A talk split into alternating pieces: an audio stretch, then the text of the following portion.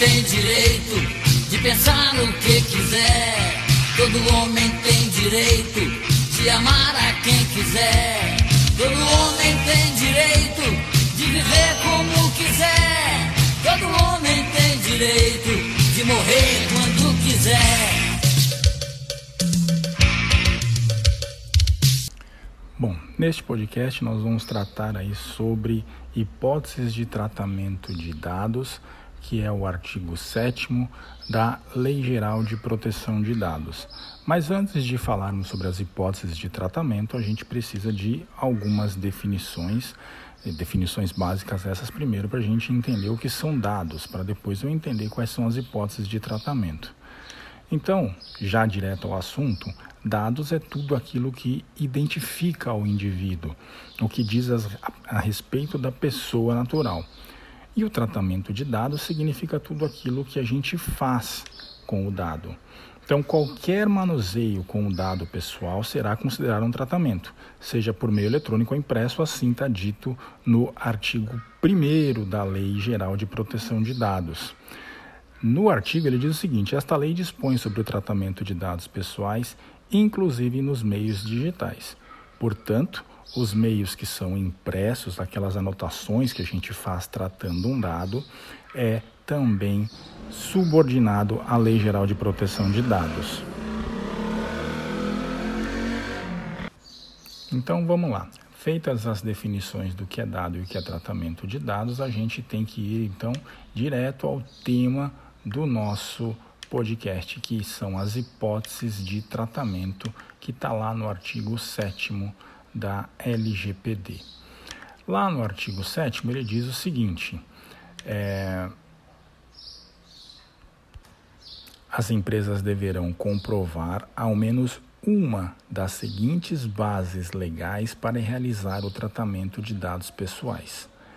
O tratamento de dados pessoais somente poderá ser realizado nas seguintes hipóteses. Aí tem lá o inciso primeiro, consentimento pelo titular, que é a manifestação livre, informada e inequívoca pelo qual o titular concorda com o tratamento de seus dados pessoais para uma finalidade determinada. Então aqui está muito claro, eu preciso da autorização do titular de dados. O titular de dados somos todos nós, pessoas natural.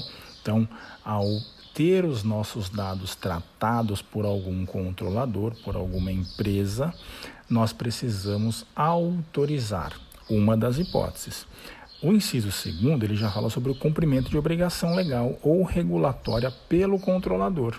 Então, trazendo para o nosso mundo corporativo, e aqui eu afunilo um pouco para a gente exemplificar de maneira mais concreta, trazendo para o nosso mundo corporativo, é o exemplo de cumprir uma legislação. Estou registrando o funcionário para trabalhar aqui na minha empresa, o que, portanto, eu preciso cumprir as obrigações acessórias, enviar as informações, seja lá para o Fundo de Garantia, para o FGTS na Caixa Econômica, seja para a Previdência Social, INSS, enfim, RAIS e obrigações que tenhamos que são inerentes a ter o funcionário admitido, registrado, seletista em nossa empresa. Então, cumprimento de obrigação legal dispensa o consentimento. Então, veja, o item 2, o inciso 2, ele dispensa o inciso 1 caso eu vá fazer o tratamento de dados por imposição de lei. Simples assim. Então, não há questionamento. O terceiro é pela administração pública para o tratamento de uso aliás, tratamento e uso compartilhado de dados necessários à execução de políticas públicas. Então, o Estado, para prover as nossas melhorias, benfeitorias, ele pode vir a tratar os nossos dados sem necessariamente ter o nosso consentimento, porque é o Estado maior e precisa aí prover os recursos para a população. O inciso quarto, ele já diz o seguinte, para a realização de estudos por órgão de pesquisa. Então vai lá o IBGE na sua porta, bater a sua porta perguntando é, algumas informações e para isso ele faz lá uma pequena qualificação, perguntando seu nome, seu telefone, enfim, é, porque eles estão fazendo aí uma pesquisa seja para eleição, seja, enfim, para políticas públicas. Então, eles podem aí coletar os seus dados sem que você os questione, porque está dentro do artigo 7 Nós temos o quinto, o inciso 5 aqui, que determina execução de contrato. Para execução de contrato ou procedimentos preliminares, ou seja, que vem antes, as etapas que vêm antes do contrato, relacionados a contrato do qual seja parte o titular. Então não é terceiro. Trazendo novamente para o nosso mundo corporativo, contrato funcionário, mando as informações dele, pego o consentimento dele, mando as informações dele para assistência médica, só que ele tem dependentes. Os dependentes não fazem parte do contrato de trabalho. Então, eu preciso do consentimento de cada titular. Se menor de idade, por óbvio, preciso do consentimento do responsável. Esse então foi o item 5. Forte. Essa é a nossa lei erguida do mundo. Faz o que tu queres, que é tudo da lei. Faz isso, nenhum outro dirá não. Pois não existe Deus e não homem. Todo homem tem direito de viver a não ser pela sua própria lei.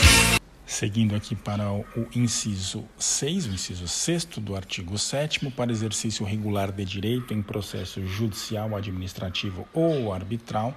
Então, eu posso tratar dados em caso de uma defesa, em caso de um processo, até porque imagina a situação, se eu tenho que pedir o consentimento do titular para tratar os seus dados em razão de uma defesa na qual estou sendo acusado de algo, por óbvio ele vai falar não, não há interesse, né? então ele vai, ele obstruiria o nosso caminho. Então eu não posso ter esse impedimento. É uma questão até de ordem constitucional, direito à ampla defesa e contraditório. Inciso sétimo, para a proteção da vida ou incolumidade física do titular ou de terceiro. Então, se você está lá na sua empresa, tá, de repente tem uma discussão entre dois empregados e você fica naquela, poxa, LGPD me proíbe de compartilhar dados. Eu estou vendo ali que eles vão chegar em vias de fato, pode ter aí algum risco à vida, à incolumidade física, enfim. Posso então ligar para a polícia, posso ligar para o SAMU se houver algum acidente? Pode e deve, por óbvio, o inciso sétimo aqui ele diz proteção da vida ou incolumidade física. Então, se tem alguém com risco, eu posso ligar e compartilhar aqueles dados, claro que o mínimo necessário conforme o artigo 6 mas é uma outra discussão. O inciso 8, o oitavo aqui, diz o seguinte: para a tutela da saúde em procedimentos realizados por profissionais da área da saúde ou por entidades sanitárias. Então, aquelas, eh, os hospitais ou mesmo secretarias de saúde, enfim, órgãos ligados à saúde podem aí fazer o tratamento de dados por questões óbvias, né? Nós estamos falando de saúde pública, saúde privada, então é a tutela da vida e pode então fazer o tratamento de dados sem o devido consentimento. Por si só, essa base já os autoriza. O próximo item aqui é o legítimo interesse. Este aqui é o inciso 9, é o penúltimo do artigo 7. Ele diz o seguinte: quando necessário para atender aos interesses legítimos do controlador ou de terceiro, consideradas a partir de situações concretas, exceto no caso de prevalecerem direitos e liberdades fundamentais do titular que exijam a proteção dos dados pessoais. Então, o legítimo interesse Alguns dizem aí que é um cheque em branco para o controlador, que dá liberdade a ele fazer o que ele bem entender, porque ele está legitimado aí neste inciso. Mas é muito delicado usar, porque necessariamente nós precisamos ter um cuidado redobrado. Aí tem outros artigos nos quais devemos prestar contas ao utilizar o, o legítimo interesse, essa hipótese de tratamento. Mas vamos explicar primeiro o que é. Então, o legítimo interesse, num exemplo muito simples aqui, para ficar bem didático, meramente didático, a gente pode trazer uma campanha publicitária, que é um legítimo interesse do controlador, né, do, do, da empresa, em escoar sua produção. Produzir, eu preciso vender. Então, de que forma? Aquelas pessoas que manifestam interesse em determinados produtos através da internet, que tem aquela questão dos cookies em que coleta dados e enfim. Quem nunca entrou num site procurando alguma coisa depois acaba sendo aí bombardeado por propagandas daquele item que você viu, né? Então isso seria aí a aplicação do legítimo interesse. Uma vez que você manifestou o interesse, ele se sente aí é, amparado e tem esta liberdade de enviar promoções para você até que você manifeste, assim por sua vontade, o direito de revogação. Não feita a revogação, ele vai continuar mandando aí, por questões de legítimo interesse, vai continuar mandando aí os seus produtos para consumar as suas vendas. E por último, proteção do crédito. Então, estou inadimplente é, numa empresa, numa, numa grande empresa de departamento, enfim, e acabo aí é, recebendo ligações de uma outra empresa, de um call center, que liga para fazer a prestação de contas, né, para pedir, para perguntar, tentar fazer acordo, enfim. E aí eu acabo achando ruim porque ah, quem deu o direito de você, empresa XPTO, de me ligar, quem deu acesso aos meus dados. Aí é por óbvio, né? Por questões de crédito, houve o compartilhamento de dados daquela empresa de departamento no qual houve a inadim, o inadimplemento das obrigações, compartilhou dados com uma empresa específica e exclusiva de cobrança para a finalidade única e exclusiva de cobrar. É, para tentar reaver os valores. Então, para a questão de proteção ao crédito, também é possível fazer tratamento de dados. E uma curiosidade aqui para a gente já fechar, está lá no parágrafo 4 do mesmo artigo 7 que diz o seguinte: é dispensada a exigência do consentimento previsto no caput deste artigo, caput cabeça do artigo, né? É, para os dados tornados manifestamente públicos pelo titular, resguardados os direitos do titular e os princípios previstos nesta lei.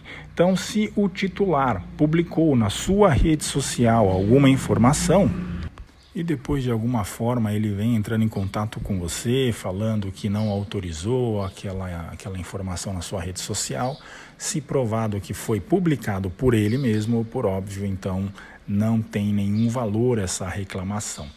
Dados manifestados público pelo titular não estão então sujeitos à proteção de dados. E com isso a gente encerra o podcast. Fico à disposição para eventuais dúvidas. Mande suas dúvidas para contato@naifrh.com.br, que nós teremos um prazer enorme em discutir os temas que vocês propuserem para nós aqui no nosso podcast. Curtinho, rápido, rasteiro, simples assim e muito obrigado. Até a próxima.